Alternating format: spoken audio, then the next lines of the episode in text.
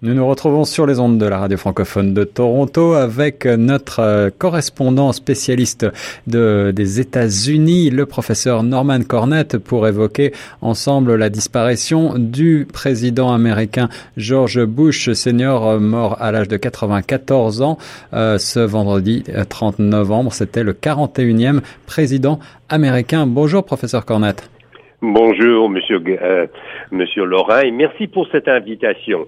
Euh, dans un premier temps, je crois qu'il importe de souligner les faits saillants euh, de George H. W. Bush, puis il faut distinguer, euh, parce qu'il s'agit seulement de la deuxième fois dans l'histoire américaine qu'il y avait et un père et un fils qui sont devenus présidents de la République. Euh, le seul autre cas, c'était John Adams et John Quincy Adams. Et puis là, on remonte au début euh, des États-Unis. Aussi faut-il signaler que euh, on, Joe, euh, le président Bush était président d'un seul mandat. Et, et, il était le premier vice-président actif euh, a gagné la course présidentielle, et cela en 152 ans hein, de l'histoire américaine. Euh, croyez-le ou non, il est très difficile pour un vice-président de se faire élire. En effet, euh, alors il était dans l'ombre de, de Ronald Reagan pendant de nombreuses années, n'est-ce pas? Oui, oui, exactement. Et donc de 1981 à 1989, il est vice-président. Avant cela, il était l'ambassadeur américain à l'ONU, mais aussi il était directeur du euh, CIA. Donc, je crois qu'il importe de, parce que là maintenant, on, fait en grand, ben, pour ne pas dire plus grande que nature, euh, euh, le président Bush, mais il ne faut pas verser dans l'angélisme. Quiconque est directeur du CIA euh, est loin d'être un ange. oui, en effet, professeur. Alors justement, pour revenir sur les faits saillants euh, de la présidence de George Bush père, euh, puisque comme vous le dites si bien, on est euh, à, la veille d'une semaine d'hommage qui s'amorce un petit peu mhm. partout aux États-Unis, un, un, hommage des obsèques véritablement nationales. malgré tout, oui. Des obsèques d'État, voilà. Malgré tout, on le sait, la présidence de George Bush a été marquée par un certain nombre de faits saillants, en particulier en, en matière de politique euh, internationale. Euh, la, la, la, chute du mur euh, en est une, mais il y a bien sûr aussi euh, la, la guerre du Golfe. Oui, tout à fait. Donc, euh, en ce qui concerne la chute du mur, euh, pour ne pas dire du bloc soviétique et du communisme dans l'Europe centrale et de l'Est, il, il, faut d'abord rendre euh, euh, hommage à Ronald Reagan, lui qui était foncièrement anticommuniste. C'est lui qui avait entamé le dialogue, mais un dialogue profond et foncier avec Gorbachev. Donc ça, le terrain, c'est Ronald Reagan qui l'avait préparé et euh, Bush a eu l'avantage de récolter ce qu'avait semé Ronald Reagan. De plus, euh, il faut signaler à, quel point euh, George H.W. Bush, c'était surtout un homme d'affaires. C'est-à-dire quand il déménage toute sa famille dans l'ouest du Texas, mon état natif, mhm. là, il fonde une entreprise pétrolière et en 1964, il devient millionnaire et il n'a même pas 40 ans, Monsieur Laurent. Or, il, faut se placer dans l'époque. Moi, j'avais 14 ans à cette époque-là. Mhm. Donc, un, millionnaire en 64 équivaut à un multimillionnaire euh, au seuil de 2019. De plus, et c'est ça qu'il faut signaler, il a fait fortune dans l'industrie pétrolière, tout comme son fils, le, qui est devenu président, tout le clan Bush, Monsieur Laurent, est, est, le, est la pierre angulaire politique de l'industrie pétrochimique aux États-Unis. Et ce n'est pas pour rien que, le vice-président de son fils était Dick Cheney, également impliqué dans euh, toute l'industrie pétrolière. Pourquoi je le signale? Parce que là, on, fait face à des changements climatiques, euh, la menace écologique et sur l'environnement. Et quand on remonte à la présidence de euh, Bush père, mhm. eh bien tout, moi je me souviens si bien, Monsieur Laurent, tous les espoirs étaient permis. On allait avoir un meilleur monde, un monde meilleur, un monde, pour ne pas dire un monde nouveau. Finalement, le, mur est tombé, le communisme vaincu. Donc, on pouvait penser à la liberté pour tous les peuples et le partage de, la démocratie libérale à travers la planète. Et d'ailleurs, je tiens à souligner qu'il y a le politicologue à l'université Stanford, Francis Fukuyama. Or, en 1989, lors de l'élection de Bush père, il a publié dans une revue internationale prestigieuse qui s'intitule The National Interest, il a publié euh, un essai The End of History, la fin de l'histoire. Oui, en effet, qui est resté très célèbre. Euh, oui, et tout à fait. Donc, l'horizon, euh, on voyait tellement de possibilités, finalement, que le monde s'est libéré du communisme, s'est libéré des dictatures dans l'Europe centrale, l'Europe de, l'Est. Eh bien, on avait une occasion en or et qu'a-t-on fait de cette possibilité? Or, pour moi, le poids, la charge sur le président Bush père, il faut vraiment avoir une vue équilibrée entre le potentiel et les réalisations. Et qui plus est, c'est Bush père qui est celui qui est le qui est également l'auteur de la première guerre du Golfe. Monsieur Laurent. En effet, alors pouvez-vous nous rappeler, euh, professeur, en quelques mots justement, euh, qui est-ce qui avait mené à la décision euh, de se lancer dans cette fameuse guerre du Golfe? Je crois qu'il s'agissait de l'envahissement du Koweït voisin. Oui, oui, par, par le dictateur Saddam Hussein, mais j'invite l'auditoire de Choc FM de regarder les photos prise de Saddam Hussein avec les Américains, les grands diplomates, les chefs américains, entre autres Dick Cheney, Ronald euh, Rumsfeld et, le clan Bush. Alors, pourquoi a-t-on enclenché cette guerre? Eh bien, parce qu'on était sur le comment dirais-je, le paradis pétrolier. Oui, alors vous, vous voulez nous rappeler que euh, Saddam Hussein était un ancien allié des États-Unis. Mais tout à fait contre l'Iran d'ailleurs. Oui, oui.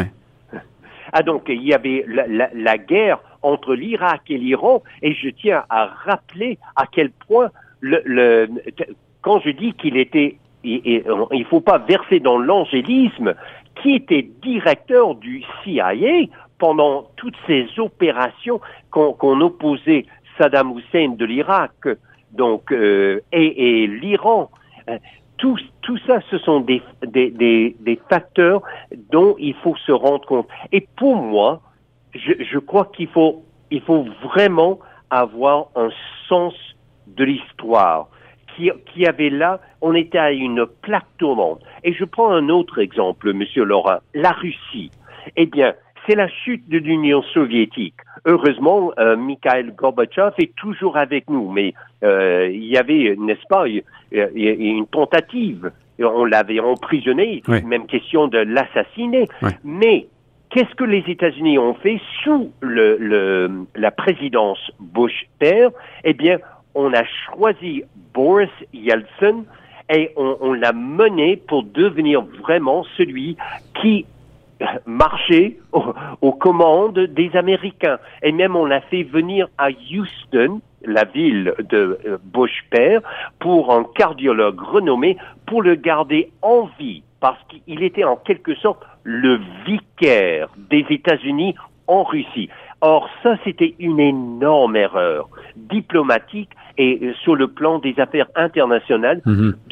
si on pensait qu'on pouvait traiter la Russie millénaire comme, comme une marionnette c'est ne pas se rendre compte à quel point il y a tout ce passé, ce, cet héritage, cette tradition, cette culture, pour ne pas dire civilisation russe, qui remonte euh, bah, au, au, millénaire. Eh bien, et, et, justement, ce faux pas de la part des Américains a laissé un vacuum qui a permis à Poutine de devenir ce qu'il est aujourd'hui maintenant. Parce qu'on n'a pas su y aller avec sagesse, avec prudence, avec une stratégie à long terme, mais on, on a investi tout dans le personnage de Boris Yeltsin. Alors les responsabilités en effet de la Maison Blanche à l'époque euh, sont euh, probablement euh, très euh, mésestimées aujourd'hui. Euh, professeur Cornette, la présidence de George Bush donc de 89 à 96, 93 coïncide avec la fin de la guerre froide, mais il y a aussi sur la scène internationale la question de la paix au, au Proche-Orient et George Bush a joué un rôle là-dedans. Est-ce que vous pouvez nous rappeler cela? Oui, il a joué un rôle, euh, mais du moment que les, les États-Unis s'est impliqué dans le Golfe, et il y est toujours d'ailleurs, l'amiral responsable vient de se suicider euh, à Bahreïn.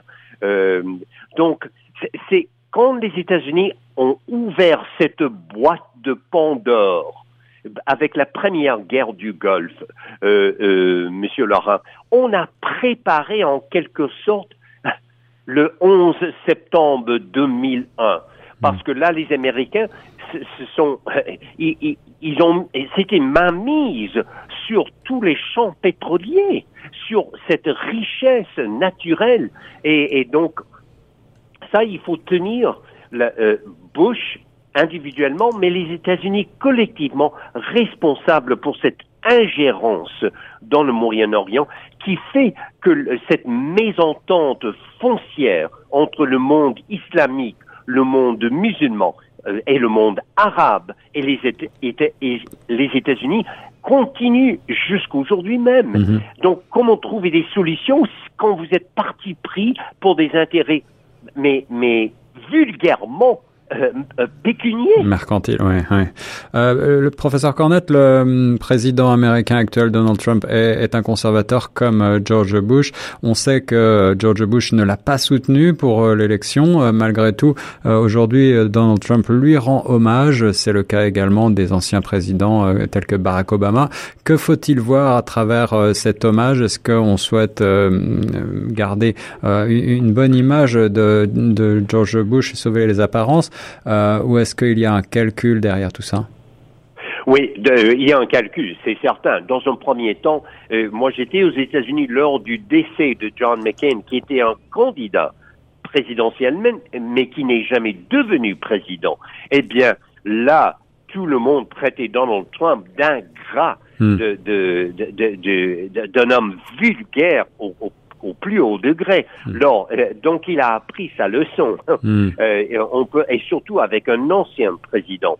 Mais, et ironiquement, Monsieur Laurent, c'est nul autre que Bush père qui a préparé l'élection de Donald Trump. Et vous savez pourquoi?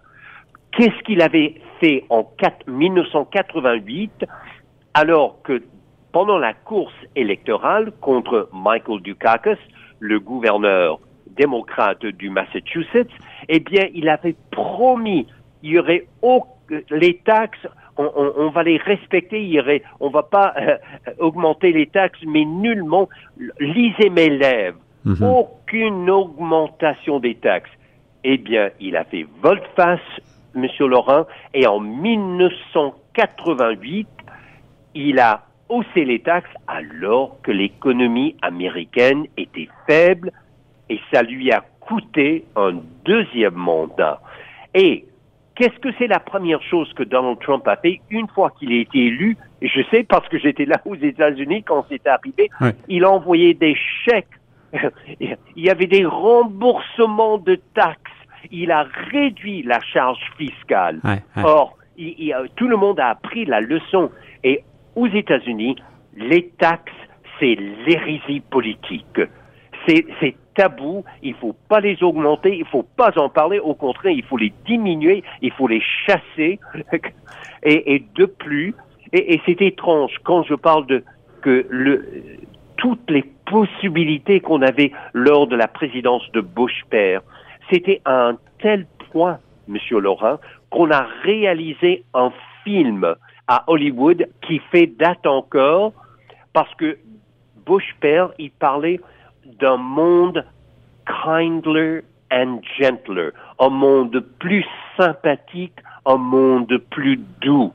Et le film s'intitule Pleasantville.